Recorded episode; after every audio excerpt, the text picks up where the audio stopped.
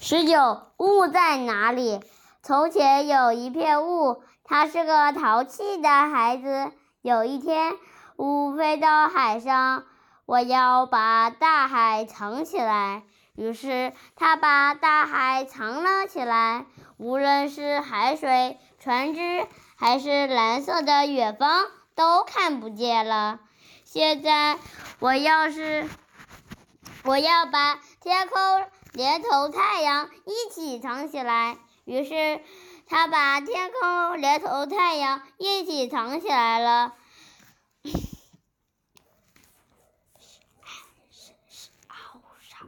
少时，四周变暗了，无论是天空还是天空中的太阳，都看不见了。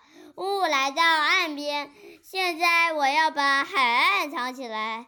雾把海岸藏了起来，同时也把城市藏了起来，房屋、街道、树木、桥梁，甚至行人和小黑猫。雾把一切都藏了起来，什么都看不见了。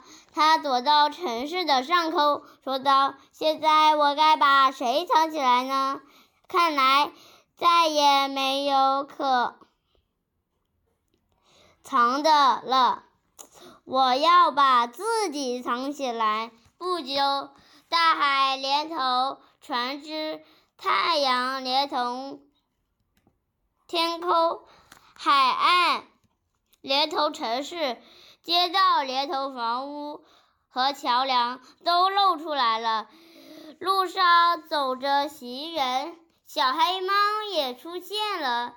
它摇着黑尾巴，悠闲地散步。雾呢，消失了，不知道到哪里去了。